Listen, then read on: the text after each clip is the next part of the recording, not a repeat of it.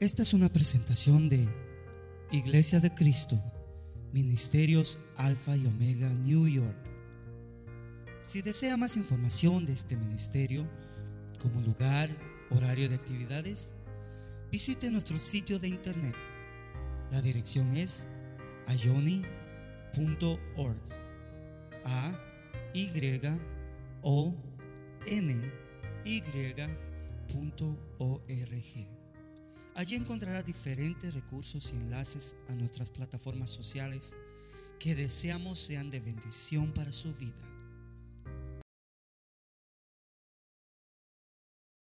Segunda Corintios 2:14. ¿Lo tenemos? Leamos juntos. Dice, pero gracias a Dios que en Cristo siempre nos lleva en triunfo y que por medio de nosotros manifiesta en todo lugar la fragancia de su conocimiento. Porque fragante aroma de Cristo somos para Dios entre los que se salvan y entre los que se pierden. Para unos, olor de muerte para muerte, y para otros, olor de vida para vida. Y para estas cosas, ¿quién está capacitado? Pues no somos como muchos que comercian con la palabra de Dios, sino que con sinceridad, como de parte de Dios y delante de Dios, hablamos en Cristo. Amén. Padre, esta noche, al meditar en tu palabra, te ruego que nos des el espíritu de inteligencia, de sabiduría, de conocimiento sobre tu voluntad, tu propósito, Señor, y tu persona. Habla cada uno de nuestros corazones y capacítanos, Señor, por medio de tu santa, eterna y bendita palabra. Te lo rogamos hoy por los méritos de nuestro Señor Jesús. Amén. Amén. Tome su asiento, por favor, queridos hermanos. Antes de subir acá, estaba recordándome acerca de la primera vez que yo tuve el privilegio de compartir el Evangelio y compartir el mensaje de salvación. Creo que lo he contado en más de una oportunidad.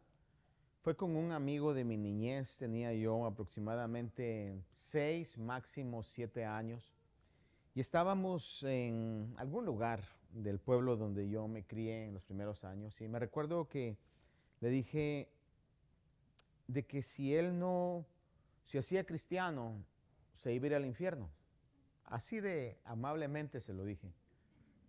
Y me recuerdo que se puso a llorar y me dijo, no, yo no me quiero ir al infierno. Y le dije, bueno, pues a mí así me han dicho.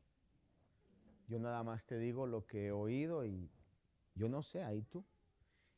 Y me recuerdo que dijo eso, no, no recuerdo, imagínense, hace tanto tiempo, tenía como seis años, o sea, hace, hace 18 años más o menos, no me voy a recordar de eso, ¿verdad? Y el punto es que décadas después, cuando en una oportunidad vi a una tía, ella me comentó y me dijo, em, ¿sabe que a él le decíamos, bueno, sus papás le decían Chito, entonces todo el mundo lo conocía en el pueblo como Chito, ¿verdad? Creo que se llamaba Jesús Francisco, era su nombre. Y me dice, Chito pregunta por usted, ya no estaba ahí. Ah, me gustaría verlo. Le dije, no, me dice, ya está en otro departamento muy lejos. Pero ¿sabe qué? Me dice, siempre pregunta por usted, me dice que lo salude y, le cuento que él es cristiano, me dice. Y buen cristiano, me dijo. Eh, y me dio mucha alegría. yo no sé si fue exactamente el efecto de esa palabra que pudo estar haciendo efecto en su corazón, pero definitivamente que era Dios hablando.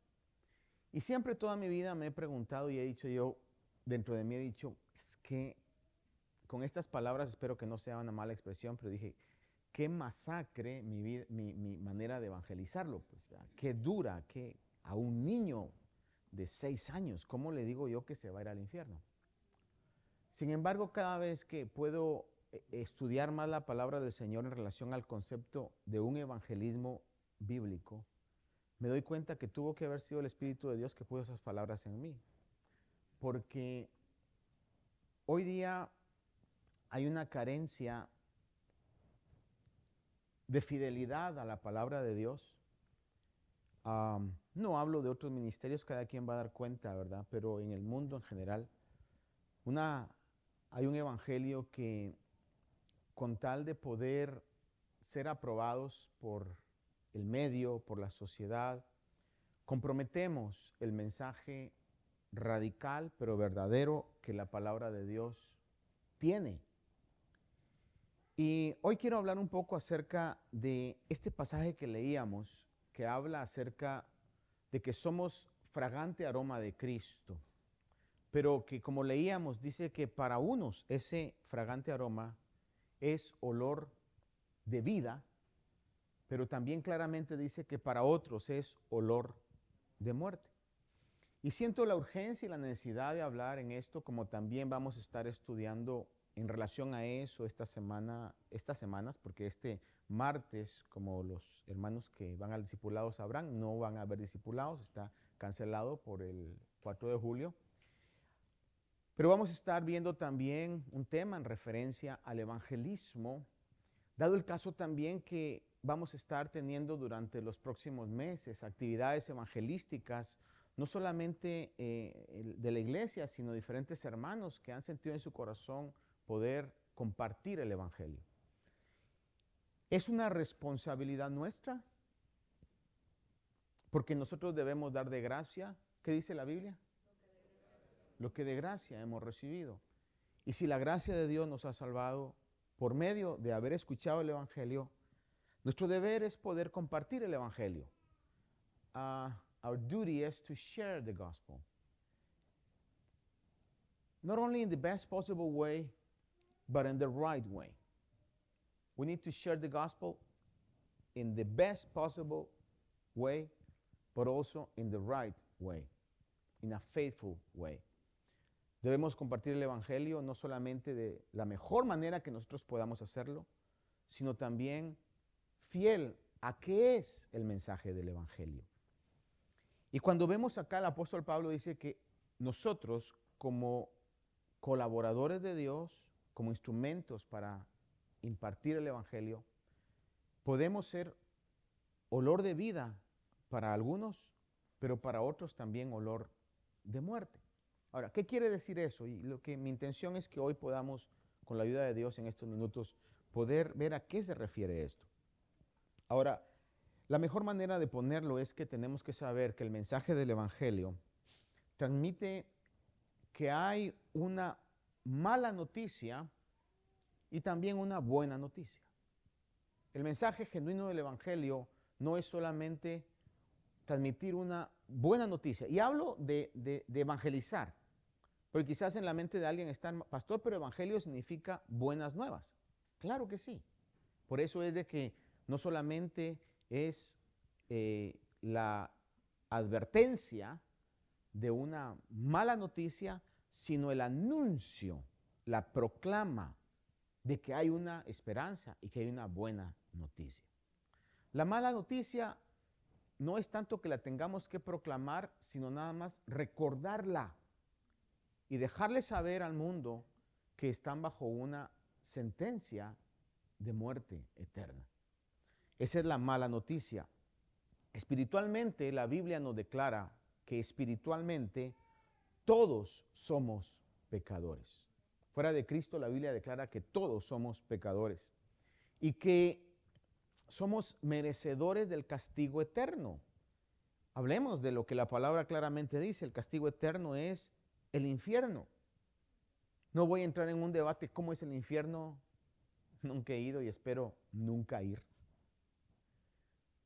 Pero la Biblia dice que es un lugar de tormento eterno. Y eso es lo que claramente Jesús eh, fue el que más habló acerca de esa realidad. En Romanos 3:23 dice claramente, por cuanto todos pecaron y no alcanzan la gloria de Dios. Ese pasaje creo que la gran mayoría lo sabemos. Todos, ninguno excluido, todos pecaron y no alcanzan. Otra versión dice, están destituidos de la gloria de Dios. En otras palabras, ningún hombre merece el cielo. Y el 6.23 de Romanos dice que la paga del pecado es muerte, mas la dádiva o el regalo de Dios es vida eterna en Cristo Jesús. Vea cómo entonces específicamente el 3.23 nos anuncia la realidad de esa sentencia de muerte. Todos pecaron y están fuera de la gloria de Dios. Y el 6.23 nos dice las dos cosas. Dice, porque la paga del pecado es muerte. Entonces, si todos pecaron, la paga del pecado es muerte. Y añade la buena noticia. Dice, la paga del pecado es muerte, pero el regalo de Dios es vida eterna en Cristo Jesús, Señor nuestro. Entonces, básicamente nuestro pecado, nuestro pecado nos ha impedido la vida eterna y nos ha impedido el acercarnos a su presencia. Romanos 5:12 dice que por tanto, tal como el pecado entró en el mundo por un hombre y la muerte por el pecado, así también la muerte se extendió a todos los hombres porque todos pecaron. Aquí está hablando de la transmisión del pecado desde nuestros antepasados. Y todo viene bíblicamente desde que Adán pecó, que es el padre de la humanidad, hablando biológicamente, ese pecado, ese germen fue transmitido a toda la humanidad. Por eso dice que por cuanto todos pecaron. Aún eh, cuando David habla en el libro de los Salmos, dice, en pecado me concibió mi madre, dando a entender realmente de que aún en los, la inocencia de los niños está ese germen, quizás diría yo, incubado, pero está en cada uno de los humanos. Todos pecaron y estamos destituidos, excluidos de la gloria de Dios, de entrar al cielo. Nadie puede ganarse el camino a la presencia, porque a la presencia de Dios o al cielo, porque la Biblia claramente dice que no hay justo, no hay justo, ninguno. La carta de los romanos claramente dice en el 3.10 que está escrito, dice, no hay justo ni aún uno. Vea esto, todos hemos pecado, la Biblia declara que no hay justo ni aún uno.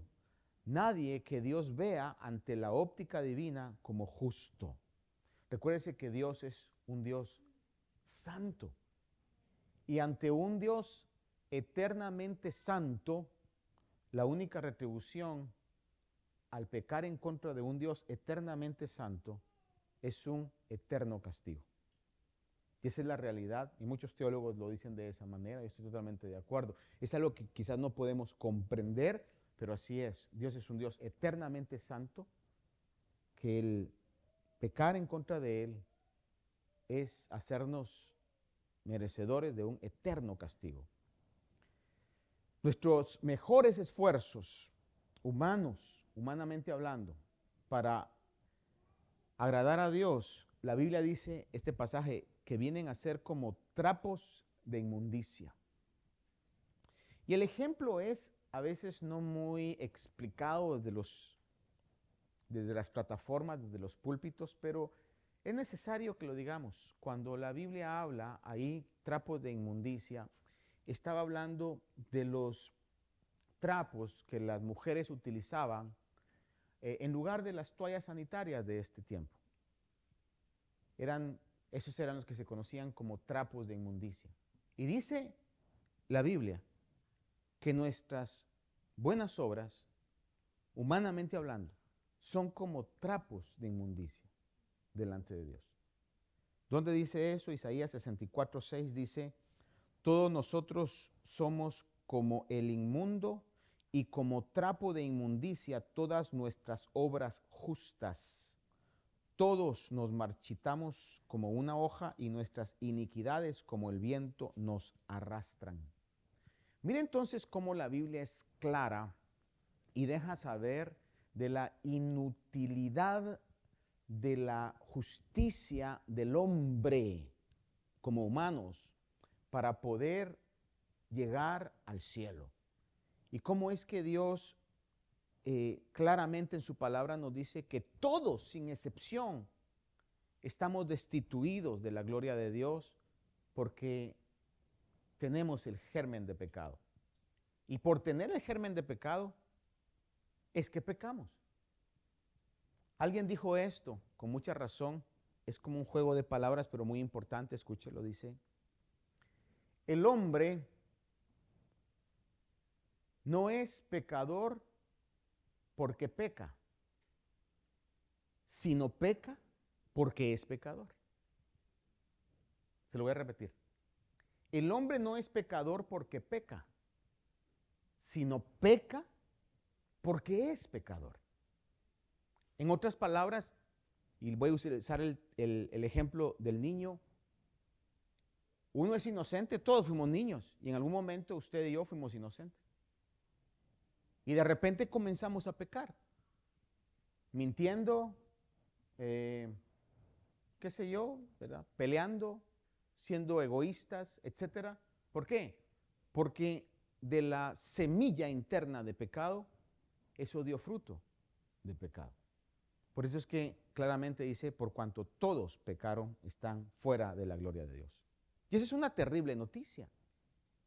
Esa es la noticia más mala que podamos todos los hombres haber escuchado. Por eso es que yo entiendo realmente, porque es que la gente sin Cristo tiene un pavor a la muerte. Es totalmente entendible, hermano. Y es algo que como humanos tenemos que entender y uh, solidificar. No, no es solidificarnos, es tener solidaridad. Quizás la palabra sea solidificarnos, ¿verdad? O solidarizarnos, perdón. Porque solidificar es hacernos sólidos, ¿verdad? Solidarizarnos con los hombres. Cuando alguien diga, ay, yo tengo un tremendo miedo a la muerte, decirle, no, pues tiene razón. Tiene mucha razón. Y si nos preguntan a nosotros, ¿y usted? Y que usted le diga yo, no. La pregunta que va a seguir es, ¿de veras o por qué? Y esa es una puerta para abrir el Evangelio. decirle, ¿sabe qué? Yo como usted también temblaba al oír la muerte. Pero hoy por la gracia y la misericordia de Dios, eh, no tengo miedo a la muerte. Sé que mi, mi vida está destinada a una vida eterna gloriosa. Y cuando yo parta de este mundo voy a comenzar mi verdadera vida. ¿O no? ¿Creemos eso? ¿Con todo el corazón? ¿Qué dijo el apóstol Pablo? Para mí el vivir es Cristo. Y el morir es ganancia. Pero usted le pregunta a la gente que no tiene esa seguridad y le tienen pavor a la muerte. Y, hay que decirle, no, y debería, y qué bueno que tenga miedo, de veras, de veras, qué bueno que tenga miedo.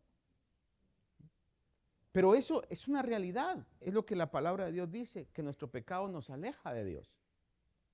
Ahora, la buena noticia es realmente que Dios ha dado una vía de escape, un arca de salvación tenemos que ir al pasaje clásico sobre esto, Juan capítulo 3, pero quiero que vea conmigo desde el versículo 14, por favor. Juan 3, el Evangelio de San Juan.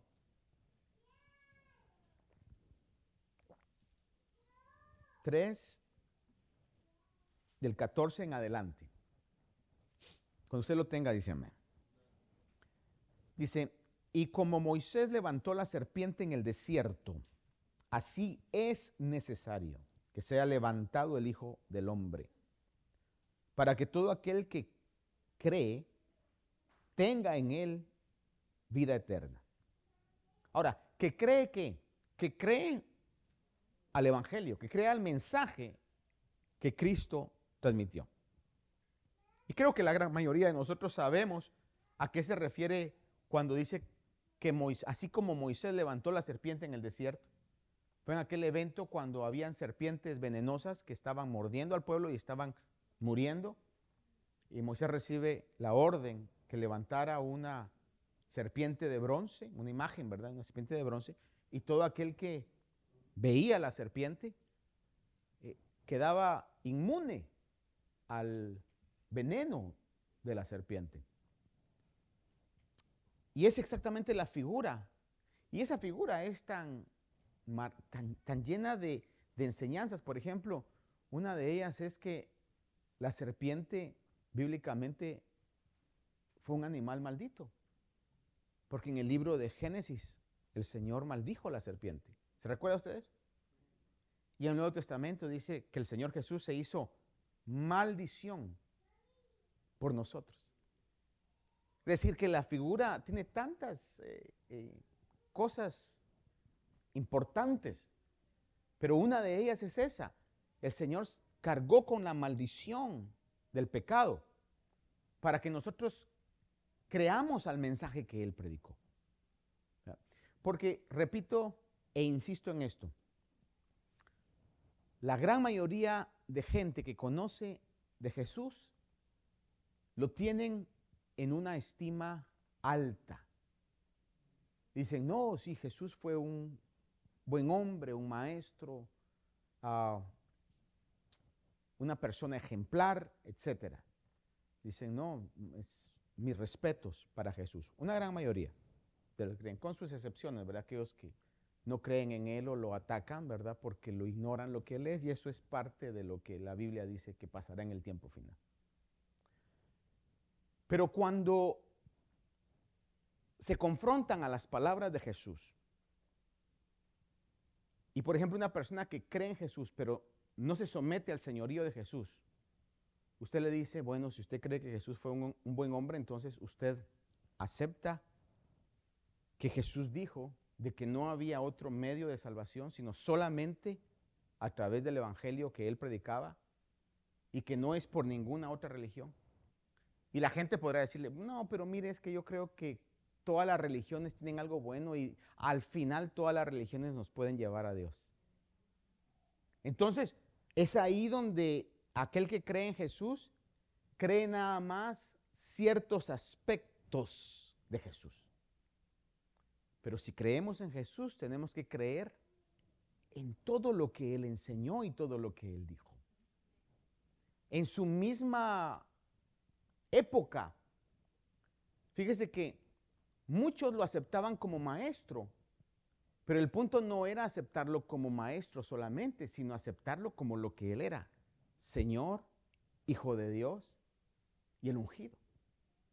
Entonces, cuando vemos este pasaje, dice que como Moisés levantó la serpiente en el desierto, así es necesario que sea levantado el Hijo del Hombre para que todo aquel que cree, una vez más repito, insisto, en el Evangelio que él predicó, tenga en él vida eterna.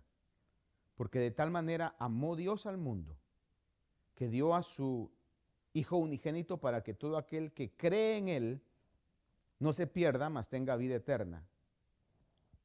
Porque Dios no envió a su Hijo al mundo para juzgar al mundo, sino para que el mundo sea salvo por él. El que cree en él no es condenado. Pero el que no cree ya ha sido condenado porque no ha creído en el nombre del unigénito Hijo de Dios. Ahí puede ver usted las dos facetas de lo que leímos en Segunda de Corintios. El que cree en Él no es condenado. Ah, olor de vida, olor fragante de vida. Pero ¿qué dice? El que no cree en Él ya ha sido condenado porque no ha creído. ¿Y eso qué es? Es el olor de muerte. Es la realidad del Evangelio. Y yo sé que al hablar de esto, hermano, tenemos que llegar a esta realidad.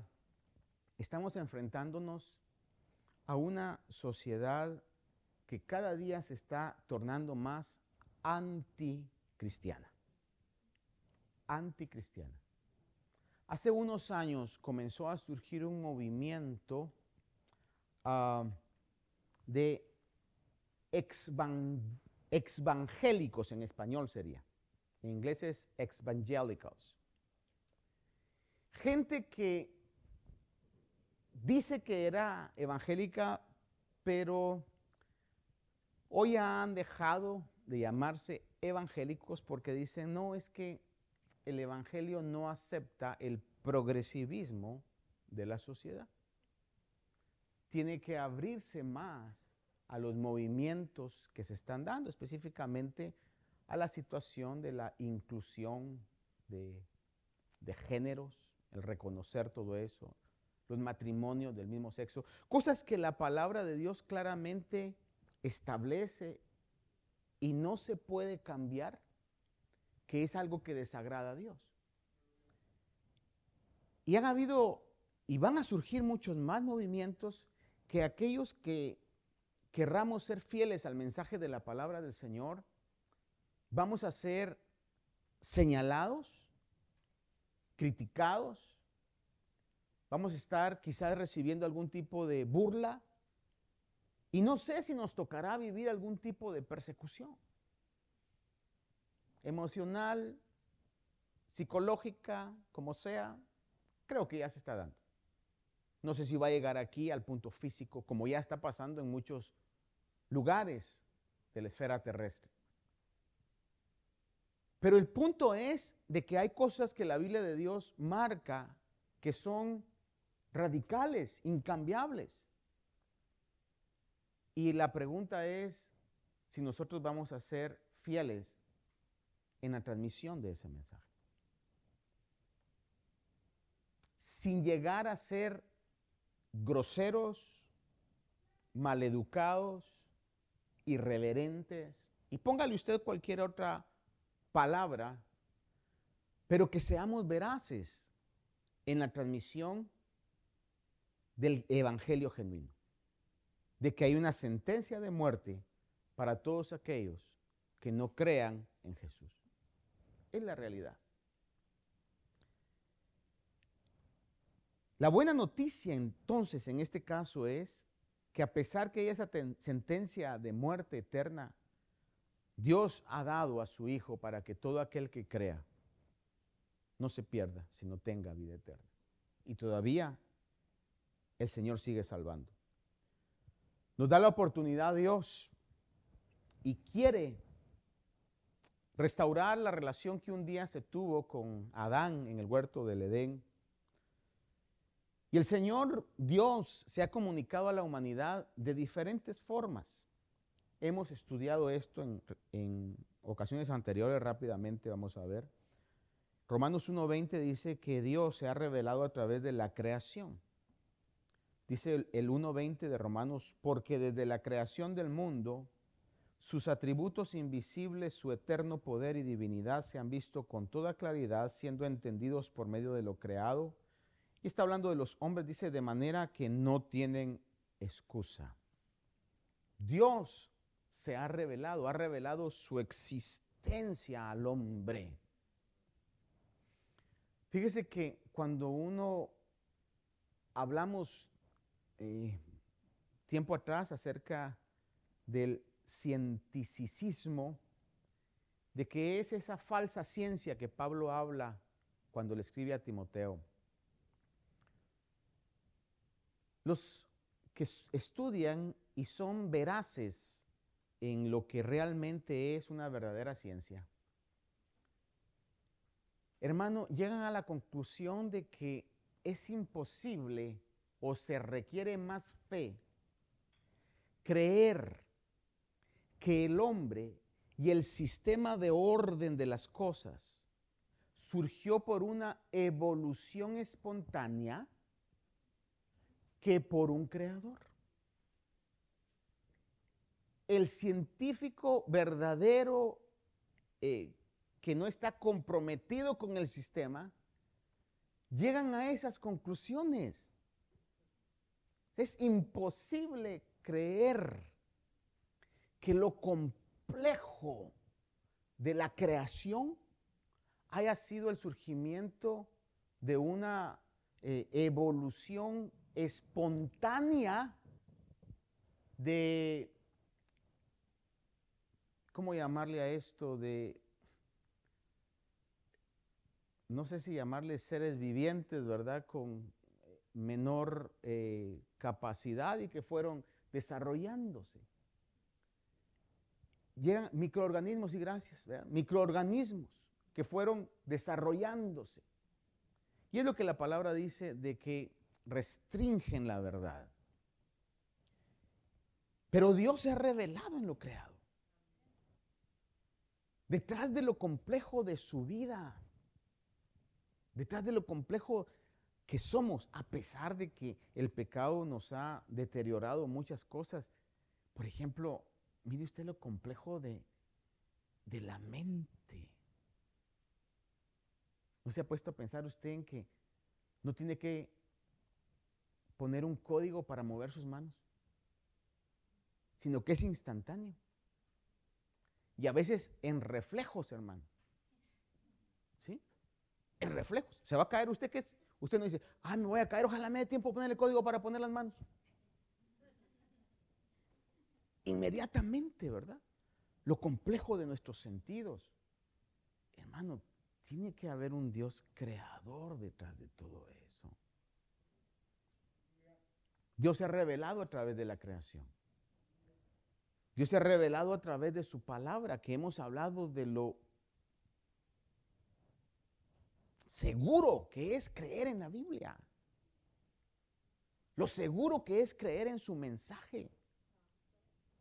No es simplemente porque nosotros estemos eh, adoctrinados en, una, en un mito, en una filosofía sin fundamento seguro.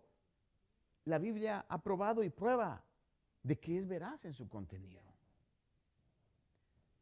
Segunda Timoteo 3:16 dice que toda escritura es inspirada por Dios y útil para enseñar, para reprender, para corregir, para instruir en justicia.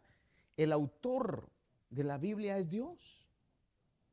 Es lo que en 2 Pedro 1, 19 al 21 dice, dice, así tenemos la palabra profética más segura, la cual hacéis bien en prestar atención. Está hablando de la escritura. Como una lámpara que brilla en lugar oscuro hasta que el día despunte y el lucero de la mañana aparezca en vuestros corazones. Pero mire esto, escuche. Pero ante todo sabe esto, que ninguna profecía de la escritura es asunto de interpretación personal, pues ninguna profecía fue dada jamás por un acto de voluntad humana. En otras palabras, cuando Pedro escribió esta carta, Pablo escribió sus cartas, los profetas escribieron las profecías. Obviamente lo decidieron hacer, pero detrás de ese deseo estaba Dios motivándolos para hacerlo. Es lo que Pedro dice. Ninguna escritura fue un acto de eh, voluntad humana, sino hombres inspirados por el Espíritu Santo hablaron de parte de Dios. Y eso es lo que creemos, o al menos es lo que yo creo. Yo no sé si usted lo cree, pero eso es lo que yo creo.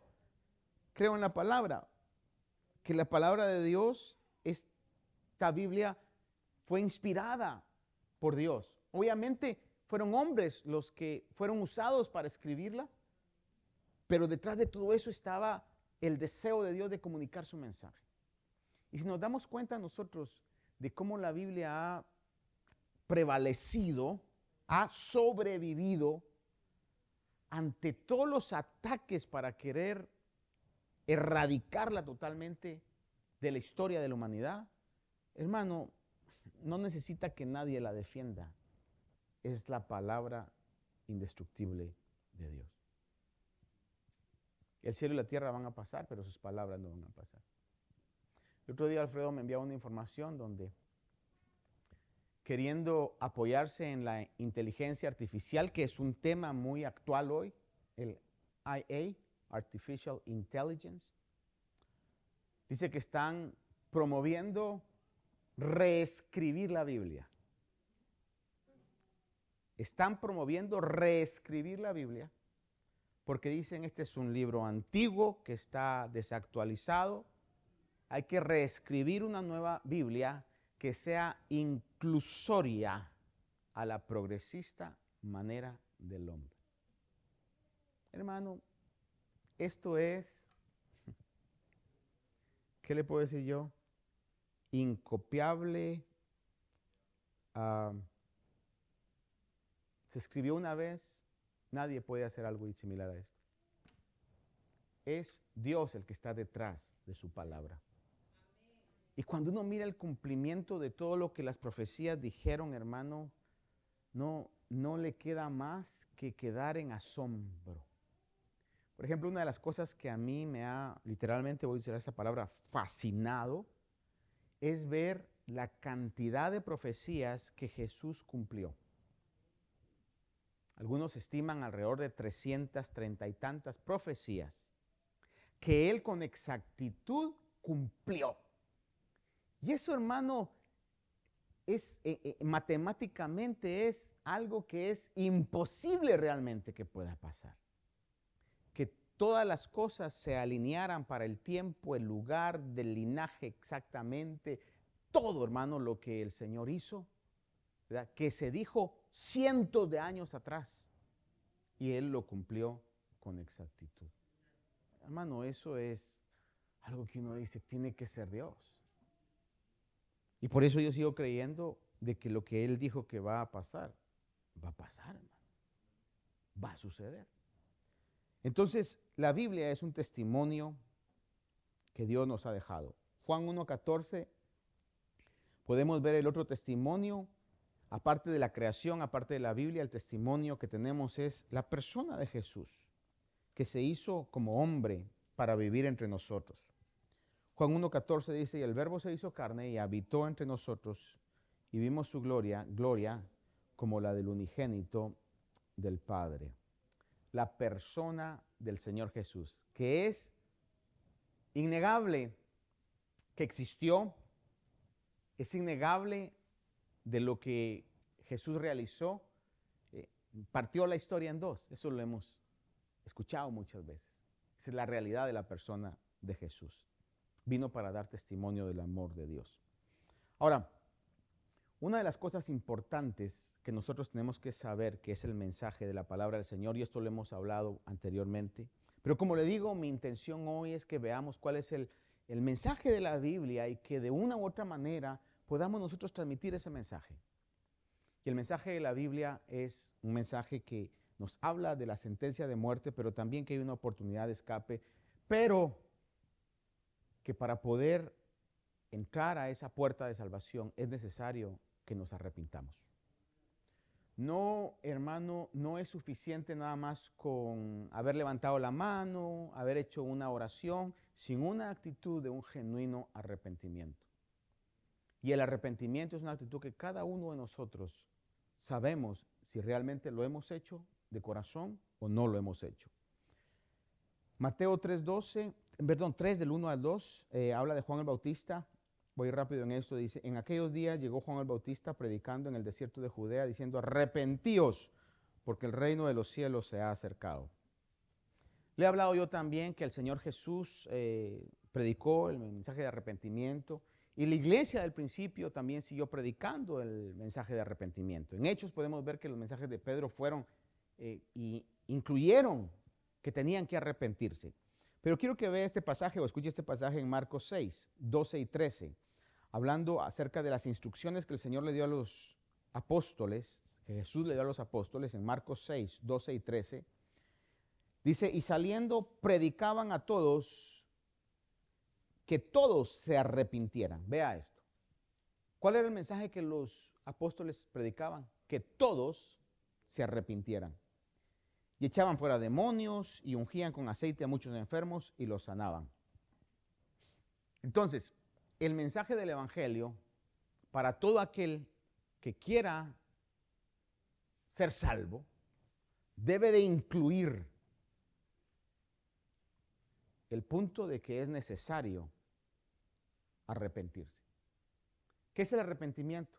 La palabra dice, es un cambio de actitud. Por eso es que muchas veces, hermano, usted se ha dado cuenta de eso y tenemos que, no quiero sonar eh, eh, crítico, pesimista, pero es una realidad que lo menos quiero que usted la considere. Cuando se hacen a veces actividades masivas evangelísticas, si es que se hacen, porque ahora ya ni eso se hace, son conciertos los que hacen. Y dicen, por ejemplo, después, se convirtieron seis mil personas. En algunos casos hasta las cifras asustan porque a veces en pueblos que tienen, por ejemplo, 200 mil personas, dice, se convirtieron 50 mil personas. Uno dice, no, ese pueblo va a cambiar con 50 mil. El cuarto de la gente es cristiana. Uno dice, las iglesias comiencen a construir mega iglesias porque no va a caber la gente. Y de todos ellos perseveran 15, 10 hermanos. Entonces, estamos hablando de falsas conversiones. A lo menos es mi opinión. Y me paro sobre ello por la evidencia. Falsas conversiones. Levantaron la mano.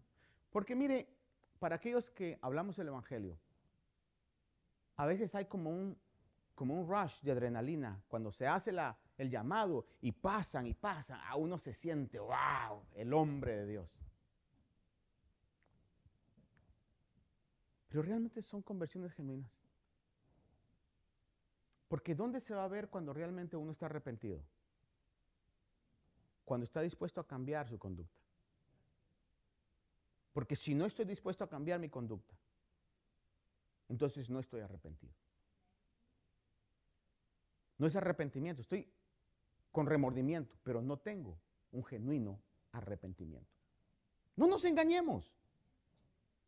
¿Por qué es así, pastor? Porque Pablo dijo, vean si realmente están en la fe. Examínense ustedes mismos si están en la fe. Porque si no, arrepiéntase. Arrepintámonos, todavía es tiempo.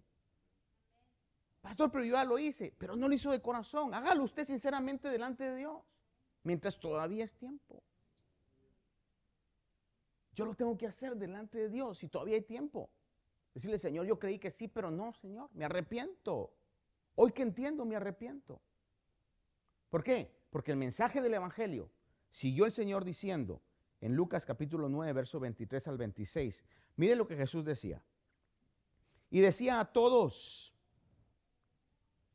si alguno quiere venir en pos de mí, niéguese a sí mismo. Mire lo que conlleva el Evangelio. Si alguno quiere venir en pos de mí, niéguese a sí mismo. Y le pregunto, amado hermano, que yo estoy seguro de que usted es seguidor de Jesús, ¿le ha sido fácil negarse a sí mismo? ¿Is that a piece of cake? ¿Is that easy? ¿Is that a, walk in the park? Hermano, esto es una batalla batalla constante. Negarme a mí mismo, a mis deseos. Y más cuando he estado sembrando para la carne. Hermano, el pecado está pero bien fuerte, hermano. Y la atracción es como incontrolable. Y, ahí es donde uno tiene que venir y decir, Señor, ayúdame. Niéguese a sí mismo. Tome su cruz cada día y sígame. ¿Qué es tomar la cruz? La cruz era, eh, figura de muerte. Esté dispuesto a morir a sí mismo. Es lo que en Gálatas el apóstol Pablo dice, con Cristo estoy juntamente crucificado. Quiero morir a mis deseos, a mis anhelos, a mis egoísmos. Tome su cruz cada día y sígame. Porque el que quiera salvar su vida la perderá. Pero mire, el que pierda su vida por causa de mí, ese la salvará. Y añade, dice, pues de qué le sirve al hombre haber ganado el mundo entero si él mismo se destruye o se pierde. Otro, otro pasaje dice, si pierde su alma. Porque el que se avergüence de mí y de mis palabras, de éste se avergonzará el Hijo del Hombre cuando venga en su gloria y la del Padre y de los santos ángeles. Por eso es que tenemos que ser cuidadosos, hermanos. Cuando usted invite a alguien, ¿verdad? A, la iglesia, no le diga, mire, ¿quiere aceptar? No, es que tengo pena. No, yo voy con usted. No, hermano. es que cuando uno está arrepentido, hermano, mire, no pone condiciones. Porque si uno eh, está, sí, pero, no, pero a mi manera es porque no le ha llegado realmente la revelación de que su vida está en peligro. Es como el ejemplo que en alguna oportunidad yo le dije. ¿Qué tal que va usted en el, avión, hermano? Y de repente, usted bien elegante, ¿verdad? Porque tenía un compromiso al lugar donde iba a llegar y se va elegante. Y mira dónde se va a sentar para no ensuciarse, no arrugarse. De repente el avión se cae Dicen, señores, pónganse el paracaídas, ¿verdad? Pues, Ay, no, porque me va a arrugar la ropa. ¿Cuántos dicen, yo no me lo pongo porque me va a arrugar la ropa? Ahí no anda viendo usted que se le va a arrugar la ropa. O alguien ponía en esta eh, manera y decía, ¿se molestaría usted que alguien entrara en su casa? Miren, que entrara en su casa a medianoche, tumbara la puerta de entrada y lo sacara usted así eh, recién levantado, hermano, lo jalara y lo sacara empujones de su casa. ¿A cuánto les gustaría eso? Pero ¿qué si está agarrando fuego su casa y usted no se ha dado cuenta? ¿Cuántos decían, Dios bendiga a ese hombre? Es el principio. Hermano, es que yo no quiero ser grosero. no, le digo que sea grosero, yo no quiero herir. Hermano, es que el mensaje del Evangelio en algún momento nos tiene que herir para sanarnos. Yo le pido al Señor y le ruego al Señor, le digo, Señor, dame gracia, por favor, Señor, dame amor, dame, dame, Señor, la habilidad de poder transmitir tu palabra, Dios mío, te lo ruego. No quiero caerle mal a los hermanos. Pero va a haber algunos mensajes que hasta yo me caigo mal a mí mismo. Pero bendita palabra de Dios que nos confronta la realidad. Porque todavía hay tiempo. Todavía hay tiempo. Y es lo que la palabra de Dios nos habla. Para seguir genuinamente al Señor tiene que haber un arrepentimiento. Y un arrepentimiento es dejar mi vida y aceptar la cruz de Cristo. Negarme a mí mismo. Hasta que sepamos las malas noticias, no podemos apreciar verdaderamente las buenas noticias. Si el avión no se cae, usted no se pone el paracaídas. Si la casa no se quema, usted no quiere que lo saquen así. El punto es que el avión se va a caer y la casa se va a quemar y eso es inevitable, según lo que la palabra de Dios dice. Segunda Corintios 5, 21 nos habla, y de esto nos habla y el aprecio que tenemos que tener al sacrificio de Jesús por nosotros. Dice que al que no conoció pecado, le hizo pecado por nosotros para que fuéramos hechos justicia de Dios en él. Si yo ignoro las consecuencias del pecado, si yo ignoro que el pecado me está eh, descalificando de entrar al cielo, si yo ignoro que el pecado me lleva a la muerte, entonces no voy a apreciar que Jesús se haya hecho pecado por mí. No sé si me explico con eso. Si yo ignoro las consecuencias del pecado y lo terrible que es que todavía yo tenga pecado en mi vida, entonces yo no voy a apreciar en totalidad el sacrificio de Cristo. Pero cuando marcamos que el pecado es lo peor que le puede pasar o le haya pasado al hombre, que el pecado nos va a llevar a la muerte eterna, entonces les decimos, pero Él se hizo pecado para salvarnos a nosotros. Entendemos entonces lo valioso que fue el sacrificio de Cristo. Por eso es importante hablar de las consecuencias del pecado. Romanos 5.1 dice, por tanto, habiendo justificados por la fe, fe en Jesús, tenemos paz para con Dios por medio de Jesucristo. Y para concluir el pasaje que creo yo encierra mucho de lo que hemos hablado hoy está en Romanos 10. Romanos 10, del 8 al 10. Le leo, dice, ¿mas qué dice? Cerca de ti está la palabra en tu boca y en tu corazón, es decir, la palabra de fe que predicamos. Que si confiesas con tu boca a Jesús, ahora, escuche esto, si confiesas con tu boca a Jesús, ¿cómo qué? No, no, como tu Salvador, dice.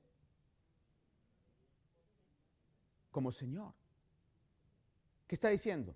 Si confiesas que Jesús es quien va a gobernar tu vida, ahí está implícito el arrepentimiento. Si confiesas que hoy le rindes tu vida a Jesús, si confiesas a Jesús por Señor y crees en tu corazón que le resucitó entre los muertos, serás salvo. Porque con el corazón se cree para justicia y con la boca se confiesa para salvación. Dice, pues la escritura dice, todo el que cree en él no será avergonzado. ¿Por qué dirá este pasaje esto? Porque va a venir un tiempo, ya estamos comenzando a vivir ese tiempo, en donde el ser cristiano bíblico va a ser sinónimo de vergüenza. Va a ser sinónimo de que todavía crees eso, no puedo creer que creas eso, no puedo creer que tu mentalidad sea tan cerrada. Y es el reto, amados hermanos. Es el reto. Sin embargo, la palabra de Dios es la que salva y es la que seguirá salvando. Y la pregunta es, si cuando nosotros vamos a tener la oportunidad de compartir el Evangelio, vamos a compartir el mensaje de la palabra del Señor o un mensaje que vaya a traer nada más una venda sobre la llaga que no va a ser curada a menos que llegue la palabra de Dios completa a sanar esa llaga del pecado. Entonces termino leyéndole, no quiero que lo lea conmigo, lo que 2 Corintios 2, 14 al 17 dice. Pero gracias a Dios que en Cristo siempre nos lleva en triunfo. Es lo que Romanos dice. Nadie va a ser avergonzado si somos fieles. Gracias a Dios que en Cristo nos lleva en triunfo y que por medio de nosotros, por eso debemos predicar, manifiesta en todo lugar la fragancia de su conocimiento.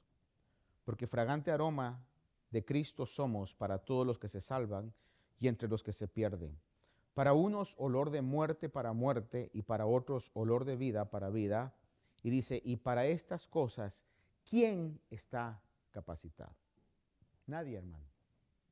Por eso necesitamos la ayuda del Espíritu Santo de Dios. Padre Santo, en esta noche te agradezco, Señor, por todas tus bondades, tus misericordias, tus favores, Dios mío.